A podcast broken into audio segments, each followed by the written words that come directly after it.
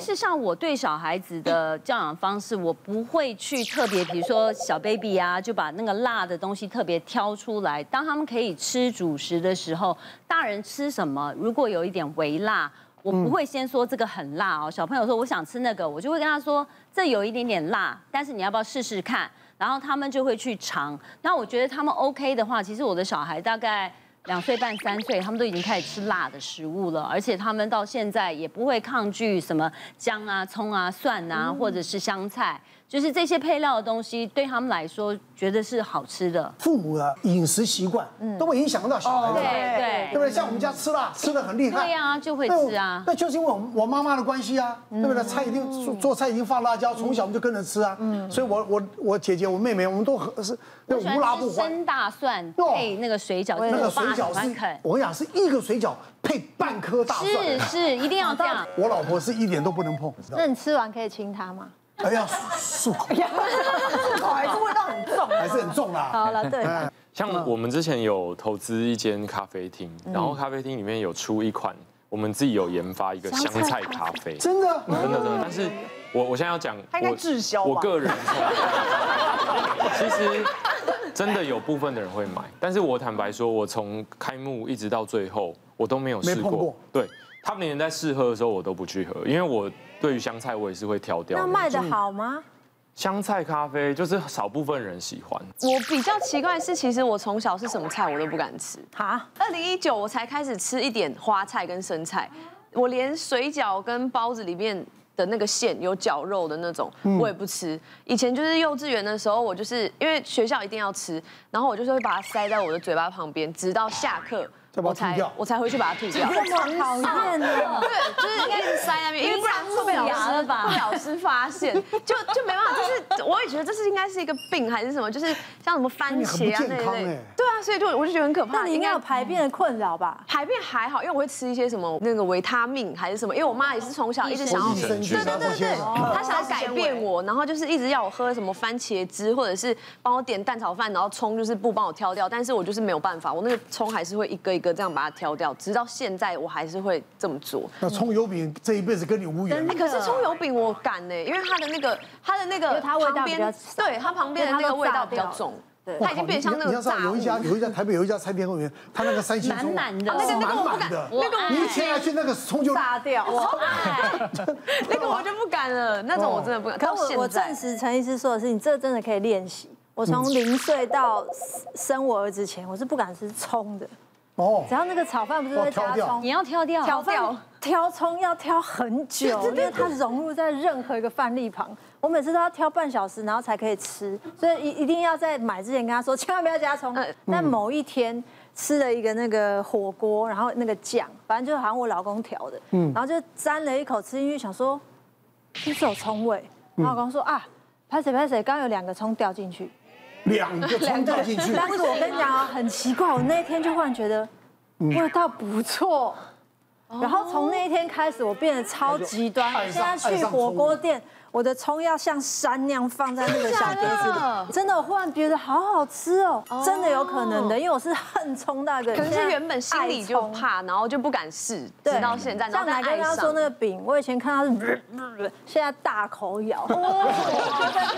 对对，所以真的可以改的。之前可能大家有听过，就是日本人特别不喜欢香菜。那原因可能就是说，像刚才陈医师讲的，就是哦他基们因基因里面导致他们的嗅觉受体，呃，接受到那个香菜的味道，跟我们平常感觉是不一样的，有肥皂味这样子啊。那其实对某种食物不能接受，也不一定是基因的问题，有可能是其他的问题。那曾经有一个妈妈，就是带她的小学低年级的儿子来治伤，她说她怀疑她儿子是不是有幻听幻觉，因为她她儿子特别不能接受奶制品，不仅是牛奶，只要是 cheese、乳酪那些，他都不喜欢，极度的不喜欢。然后他会就是突然跟妈妈讲说：“妈妈，你买这个意大利面有 cheese。”那妈妈就说没有啊，我特别我知道你不喜欢，所以我都没有给你加。那他小孩就坚称，或者是说小孩会说，哎，我听到什么声音，可其他人房间里面都没有听到，他有点担心，还试了很多民间的疗法，去修听啊什么。后来我就说妈妈，你先不要紧张啊，我们可以就是帮他做一个测试。后来妈妈就带去那个呃，也不是医院，就是一个实验室测试，发现他儿子的嗅觉的确是比平常人嗅灵敏十到一百倍。哎呦，比如说我们我们平常闻到一个味道，可能要呃那个一百个单位才能闻得到，但是呢，他儿子只要一个单位就闻得到，所以他是比别人灵敏一百哎，倍。他他可以签到那个生效一香定水输狗啊公司，哎啊，，对对对，对，做香水。调调香香师，师哎，好对比赛哎他，对，然后他听觉也是，可是我们觉得好像天赋异禀，对不对？可对当事人讲是非常困扰的，困扰。对，因为他随时被轰炸嘛，对，那所以妈妈就问我怎么办，我说其实，呃，父母的部分就是，呃，你要去，你不要去反驳他，就说啊没有啊，我们都没有闻到，因为你这样做只会把这个小孩子越推越远，嗯那小孩子开始不相信自己的感觉，而且他万一将来有什么呃心事，他也可能不跟你讲，因为他觉得你们都会否定他。那对这个小孩呢，就是要像刚才大家讲的，用一些行为训练，让他讨厌的东西尽量跟好的经验连接在一起啊。那举个例子，像呃，我个人是喜欢吃烤肉，然后一定要加孜然粉，哦超喜欢的。有些人很怕，对我儿子就很怕，然后有一次，然后我怎么之前怎么劝他，他们都不肯，所以我们家就是中秋节烤肉要分两两个两炉，味道太重，对，一边是有孜然，一边有没有孜然。 然后有一次就他们刚好比赛完，然后已经很晚了，九点多还没有吃晚餐。那我就说，那那我们就随便吃，然后就到了一家烤肉店，然后我也没想到，我就上来就几盘那个孜然烤肉，结果呢，他们也没问就吃，然后吃说爸爸这什么味道，好好吃哦，从来没吃过。我就说这是孜然啊，啊原来这么好吃，从此以后他们吃什么烤肉都要加孜然， 所以我觉得就是他们那时候太饿。然后又比赛完心情放松的情况之下，他们就很容易去接受这个东西。嗯，就是不喜欢的东西，你要把它跟好的经验连接在一起，他们就很容易克服掉。没错没没错错。，真的可以好改的啦。我们再来看看，好，接下来是还有什么？就是爱吃硬的，咬到牙齿坏掉还戒不掉。爱吃硬的哎哇，艾琳姐，雨柔真的都有好奇怪哦。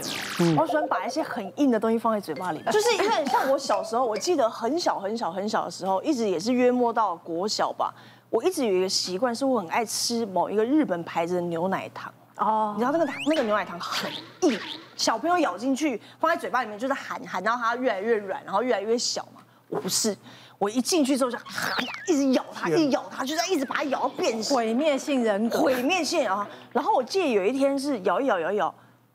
我咬到一个好硬的东西，然后我咬不下去，我想说这是什么？牛奶糖里面总会有这东西，却发现是牛奶糖把我一颗牙齿粘起来了，就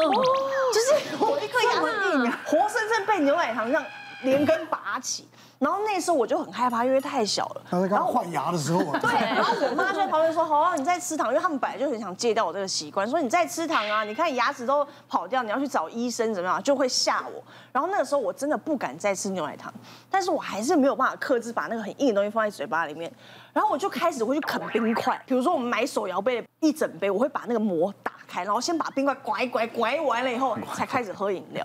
就是饮料，它不是有人说哦很浪费，什么整杯都是冰块，饮料只有一点点，我说太好了。他就要就是我就是要冰块，我就是要咬。然后因为他人家不是说女生吃冰块不好，对身体不好，但我也不会吞进去，我就是管一玩就会把它吐掉，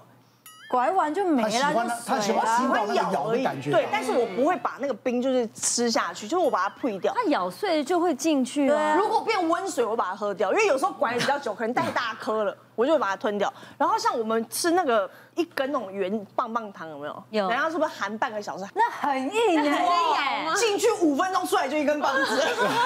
你就是你我就就是有恰吉啊，你就是有 病，我就好喜欢咬。将来大家都知道啊，你看我我露营啊，每个制作单位花生都会帮我准备花生，对对我那花生一定要带壳的，而且那花生很硬的，对啊，坚果来讲，所以我的牙齿是国强帮我看的、 啊，嗯他说奶哥，你不要再吃那太硬的东西 了，很过瘾。冰块吗？我们家狗咬冰块。 我们家那狗啊，狗哦为什么我们家要咬一听到一听到那你我们的那个制冰机制冰 机，然后一你要去压的时候，冰块掉，咕噜咕噜咕噜咕噜，那狗就过来了。 什么？哎，我我们是喜欢玩冰块，还喜欢咬啊。你的狗的压力蛮大的，因为主人一片树叶都要去捡，这有狗时候啊压力很遗大传。嗯有关系，就是说你的钙钙就是骨头一样，你牙齿好就把说你骨头骨头够硬。其实那个珐琅质最保护我们牙齿外层的这个构造啊，它的硬度啊，当然跟基因有关，然后对跟我们小小朋友长成大人的时候换牙的过程也有关。是吗？对，所以如果这个牙齿的坚硬度很够的人。通常身体都会蛮好，但我还是会建议大家不要一直吃硬没的错东西、啊，太硬因的为其实像奶哥这么的硬朗，但是他的牙齿其实也磨耗的很严我重。磨耗的很厉害了，所以我现在尽量避免，尽量避对免，啊，制作人不要再买花生了，不要再买花生了。对啊，别忘了订阅我们的 YouTube 频道。并按下小铃铛看我们最新的影片。如果想要收看更精彩的内容，记得选旁边的影片哦。